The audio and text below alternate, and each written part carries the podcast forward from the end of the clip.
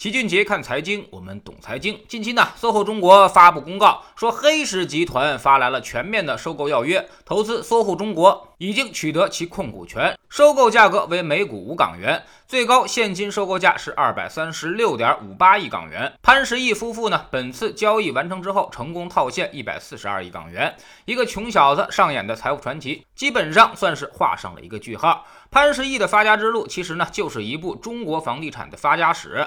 而他也是极少数能够功成身退的人。当年九二年讲话之后，十万人下海南投机，著名的万通六君子潘石屹呢就在其中之一。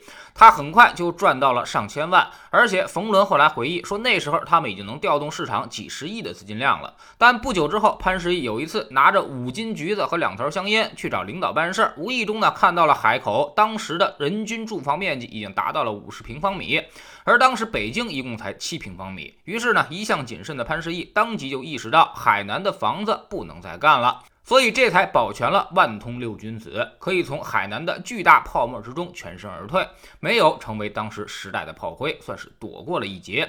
之后，他回到北京，土豪潘石屹迎娶了海归投行美女张欣，并且夫妇二人二次创业。九五年，SOHO 中国成立，当时中国商业地产还是方兴未艾，大量的外企进入北京，所以 SOHO 的发展方向就是商业地产，而且都是 CBD 的核心地段。经过十几年的发展，二零零七年，潘石屹成功香港上市。不过没高兴多久，就迎来了二零零八年的金融危机。手握重金的潘石屹竟然看空房地产，经常跟他的大炮朋友。出席各种电视节目唱反调，但这次呢，谨慎的潘石屹显然是错了。很快，四万亿救市政策出台，房地产成为了主力中的主力，精锐中的精锐。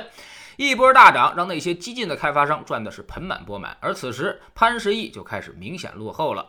到了二零一二年，那么房地产又迎来了调整。此时，潘石屹继续看空，继续跟他的大炮朋友唱反调。他甚至把自己的生意模式都给改了，只租不售，变成了一个商业地产的包租公。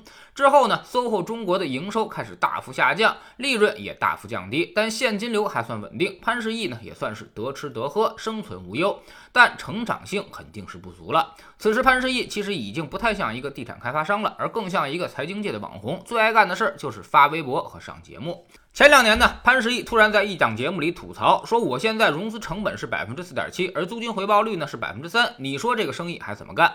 自此之后，老潘就开始甩卖他的资产了，不断的把他的 SOHO 中国的写字楼卖给其他人，租金回报率越来越低，这让他的生意也是难以为继。去年又赶上了疫情，压力突然上升，现金逐渐减少，降低到了往年三分之一的水平。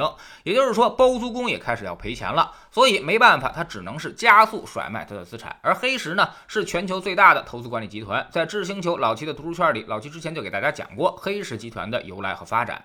大家有兴趣可以看看那本书《苏世民：我的经验与教训》。黑石董事长苏世民最早呢就是全球投资房地产起家的，专门收购那些经营不善的房地产企业，并以极低的价格抢夺这些资产，这就是他的商业模式之一。所以早就盯上了中国，看 SOHO 中国快撑不下去了，就赶紧扑上来咬上一口。有人给他算了一笔账，说 SOHO 中国呢持有一百三十万平米的物业，而且都是北京和上海的核心地段，总计才二百三十六亿港元，大约合两百多亿人民币。算下来呢，单价是一万六千五百块钱一平米。注意，这不是楼面价，也不是毛坯价，而是现成的精装写字楼，所以显然是一个非常划算的价格了。而去年的时候，黑石还出价在四十亿美元以上，单价呢在两万四一平米附近。当时因为一些原因没有成交，所以也就是说，经过这一年，老潘可是损失惨重，他的房价一下就跌了三分之一。这些项目能否在黑石的重新包装下化辐射为神奇，其实不知道。嗨，黑石一贯的作风也不是长期持有，而是换个包装，找机会就卖出赚差价。所以他可能也无所谓。他跟老潘不同之处就在于他有的是钱，完全可以扛过这个资本寒冬。所以老潘也很无奈，明知道卖亏了，但也只能被他砍一刀。不过你觉得潘石屹很惨，其实他还算是不错的，还能够套现上百亿离场。有些开发商别说套现了，估计现在背负着还有几千亿的债务呢。所以老齐经常在知识星球秦杰的粉丝群里面跟大家说，选择要比努力重要。潇洒了一辈子的潘石屹，光靠选择就能带走一百四十亿的财富上岸，而有些人。人呢，努力了一辈子，拼命拿地，拼命盖房，还得欠银行几百个亿，甚至是上千个亿。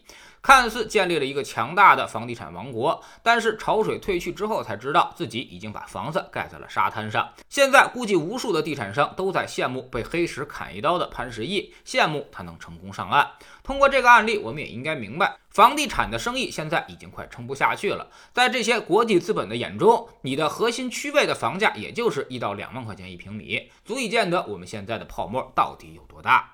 在知识星球秦爵的粉丝群里面，我们每个交易日都有投资的课程。昨天呢是昨天是芯片和半导体行业暴涨的一天。熟悉老齐的人都知道，我们在诺安成长上已经赚了两波百分之二十的机会了。昨天我们就做了一次彻底的复盘，看到底是什么因素让我们能在别人都赔钱的行业上成功找到逆向投资的机会。顺便讲一下预期差这个投资思维。